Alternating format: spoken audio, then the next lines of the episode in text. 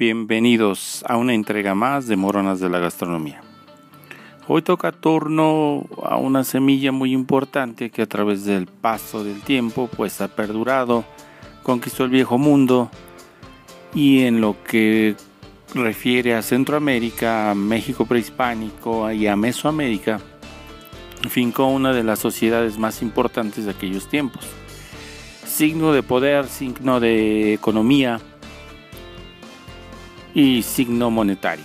Me refiero al cacao una semilla que es convertida en chocolate cuando los españoles llegan a tierras aztecas.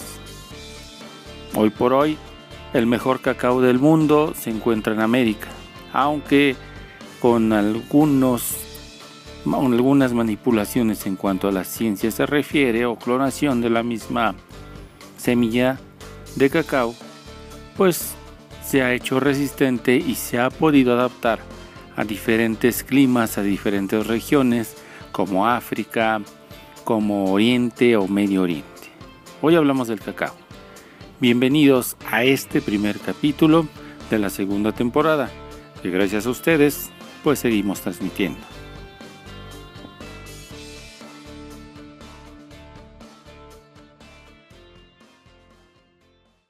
¿Qué es el cacao? El cacao es una fruta de origen tropical que proviene de un árbol cuyo nombre científico es Teobroma cacao, que en griego significa alimento de los dioses, significado que enaltecieron algunas culturas mesoamericanas. El árbol de cacao tiene algunas características que lo diferencian de otros. Tiene una altura de entre 4 y 8 metros. Sus frutos son bayas alargadas que contienen entre 30 y 40 semillas.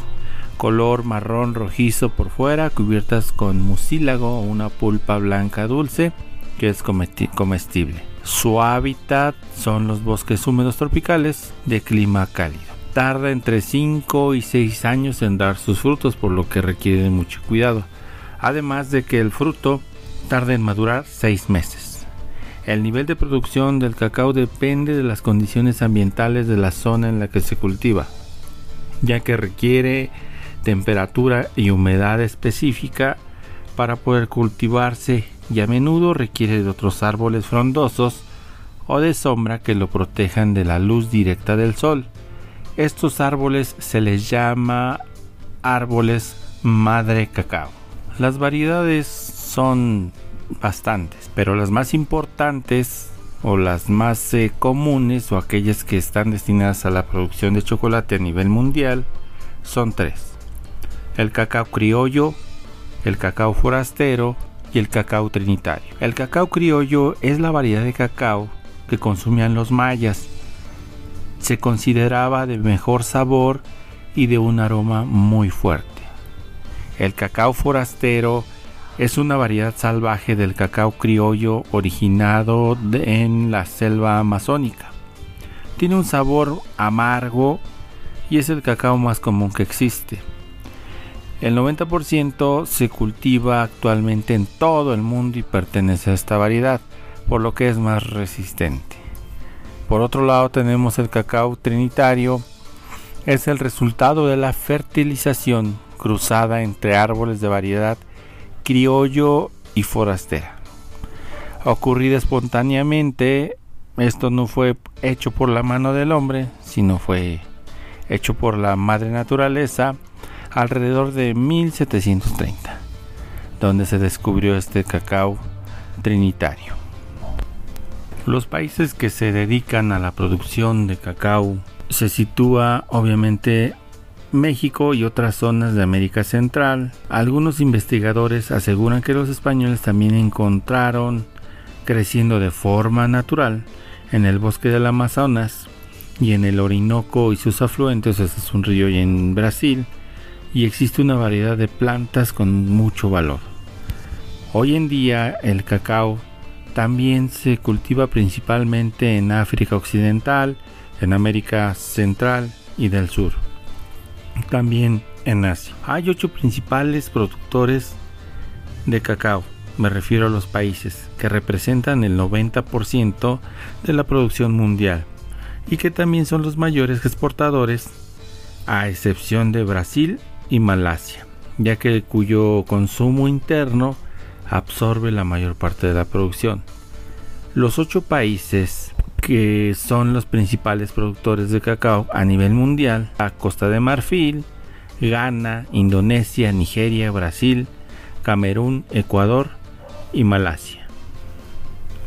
Obviamente para obtener el cacao, la semilla y transformarla en lo que conocemos como el chocolate convencional, pues requiere una transformación, una recolección.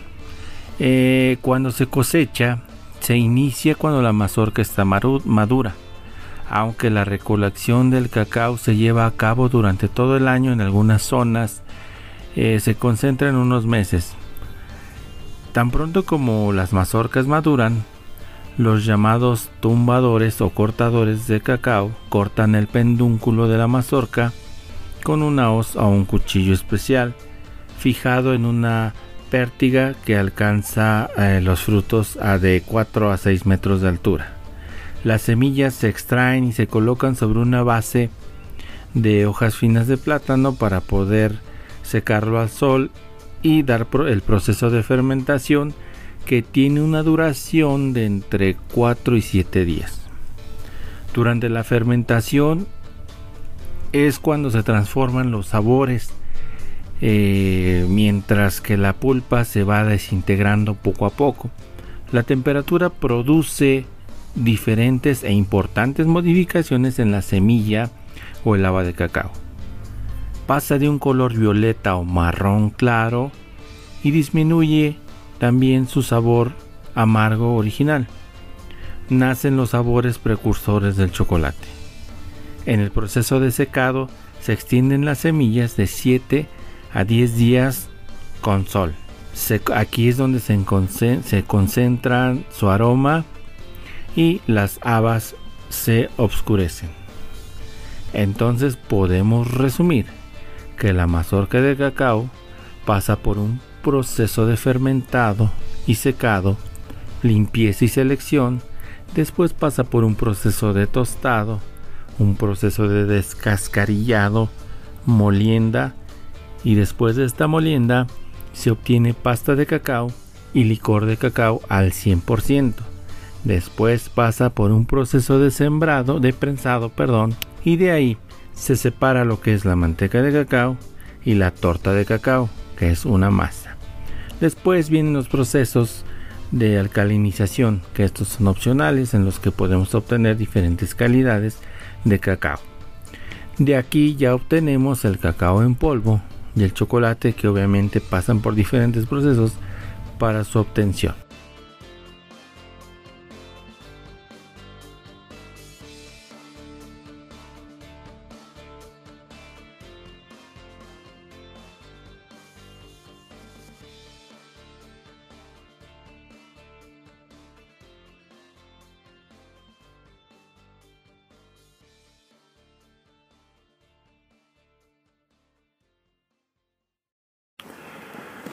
Origen e historia del cacao en México. Existen contradicciones a la hora de definir de dónde proviene la palabra chocolate, aunque está claro que sabemos que proviene del término chocodal, vocablo que significa agua amarga, choco, amarga, at, agua.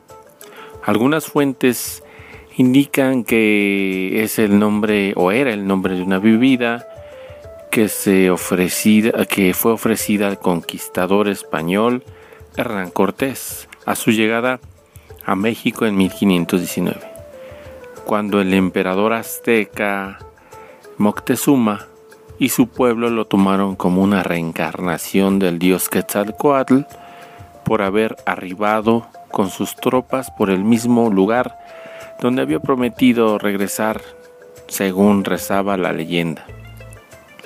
Moctezuma le daría entonces a Cortés el tratamiento debido de un dios y le ofrecía esta bebida, reservada solo a personas de alta posición social. Esto daría el nombre al nombre científico a la planta, a la planta del cacao, me refiero a la Teobroma cacao, que quiere decir, como dijimos hace unos instantes, alimento de los dioses. La introducción del cacao y por ende el chocolate en Europa también genera dudas y polémica. Algunos expertos indican que Cristóbal Colón regresó de su cuarto viaje de las Indias en 1502 e introdujo el fruto de cacao en España. Otras fuentes indican que Hernán Cortés, tras probar esta bebida, llevó el cacao a Carlos V de España, el entonces rey. Y una tercera hipótesis asegura que el cacao llegó a Europa gracias a un monje que viajaba en las expediciones de Hernán Cortés, que envió el cacao de abad del monasterio de Piedra de Zaragoza, junto con las indicaciones de cómo preparar la bebida. Y por primera vez en la historia se fabricó el chocolate o chocolate en Europa dando origen a las grandes escuelas de chocolatería del viejo mundo, del viejo continente, dentro de las que destacan hoy en día Bélgica, Francia e Italia, también Alemania no se queda muy atrás. La industria cacautera de desarrollo. Si hablamos de historia del cacao, eh, a principios de la década de los 20 del siglo pasado, arribaron a México algunos maestros chocolateros, entre los que destacan don Pablo Traverso, consumado maestro chocolatero italiano que, inmigra a México para producir un chocolate más selecto y refinado. Aquí en México solo se consumía chocolate de mesa. Eh, se le consideraba un chocolate pues no tan fino como el que traían los maestros chocolateros europeos. Persiguiendo su sueño, este maestro eh, logra producir un chocolate eh, utilizando obviamente el cacao mexicano como regalo que dio nuestro país al mundo. De la misma manera, el maestro Pablo con la empresa, con un empresario mexicano, pues fundan una empresa muy renombrada que tiene un nombre de una región alemana que nace en 1928 y que hoy es líder en la actualidad en la industria cacautera y obviamente en la industria chocolatera. Aquí es donde se refina más o se refina la técnica, se depura eh, el empleo de cacaos finos para tener materias primas selectas. Obviamente conforme fue avanzando la tecnología y el desarrollo de técnicas, pues, pues se fueron innovando en sabores y en aromas en lo que refiere al mercado del chocolate en México. A lo largo de algunas décadas eh, tuvieron que pasar cinco generaciones para que en los años 90 pues se pudiera hablar de un crecimiento y una modernización de la industria cacautera en México, ya que pues iba a la baja en aquel entonces. Hoy representa eh, cantidades considerables para el sector o la industria cacautera en México, sobre todo la producción de, chocolate, que más adelante en otro eh, programa, en otro episodio vamos a analizar. En cuanto a, las a los derivados del cacao, encontramos pues, pues, el chocolate y los licores de cacao, que a su vez pues reditúan eh, más entrada en cuanto al Producto Interno se refiere en la industria cacautera. Hay de calidades a calidades pero eh, estos eh, licores destacan o están compitiendo con licores que se obtienen del cacao en países como Australia, Japón, Canadá, Estados Unidos, Inglaterra, España y Sudáfrica.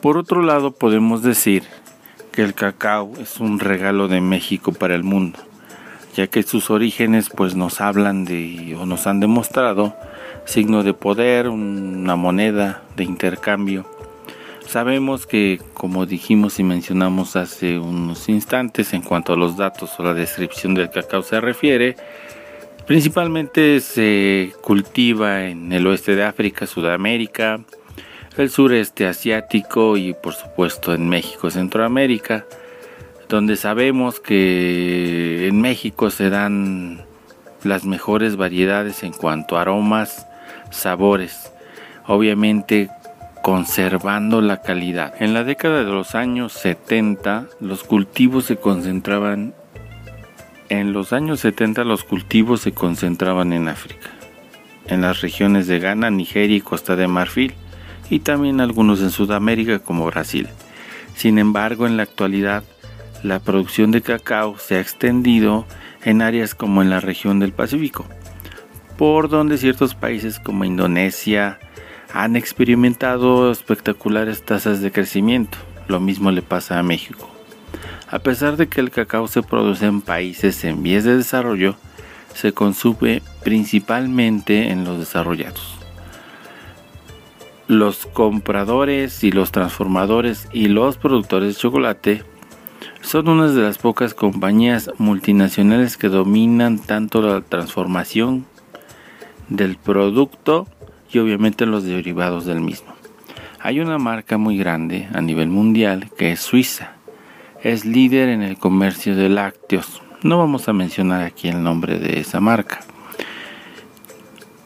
Se ha hablado se ha dicho, se ha documentado eh, por lo que pasan ciertas poblaciones en África y la responsable es esta compañía. Hay que poner atención para ver o analizar o al menos eh, enterarnos de dónde viene el chocolate que más nos gusta. Quizá la mayoría de las personas prefiera chocolates finos o chocolates comunes. Ha, crecido mucho la compra, el consumo de chocolatería europea, pero toda viene de África. Todo el cacao ocupado en el chocolate producido viene de África. Está en tela de juicio los procesos por los cuales se obtiene este cacao, estas cosechas, eh, ya que pues tienen un tema muy eh, delicado que pues eh, trataremos de manejarlo de esa manera aquí. Así como la expropiación de tierras, así como la contratación o subcontratación o la aparente contratación de capital humano o mano de obra en pésimas eh, condiciones infrahumanas diría yo, eh, afecta mucho. Y tengamos solo cuidado en qué tipo de chocolate estamos comiendo no por comer un chocolate europeo, no voy a decir ni marcas ni, ni países. Simplemente eh, no por consumir un chocolate europeo, eh, pues creamos que estamos comiendo el mejor chocolate del mundo. No, señores, aquí en México se consume un buen, o se, perdón, se obtiene un buen chocolate fino. Con la tecnología que tenemos en la actualidad y con los mejores controles de calidad que se tiene en la producción de cacao, no se le pide nada a aquellas eh, vainas o, habas de cacao que hay en Europa. Simplemente el proceso del cual eh, que pues se cuida desde origen hasta el producto final. Miremos, observemos que nuestro chocolate sea 100% mexicano. Nuestro cacao, el, el que consumimos, tampoco vamos a decir marcas, pero ya hay muchas y hay algunos eh, obradores o algunos chefs que se, se han eh, visto en la tarea o en la necesidad de ocupar cacao nacional. Obviamente se obtiene un producto de maravilla. Yo he ocupado cacao nacional, chocolate nacional y no tiene nada que pedirle a productos que no son de aquí.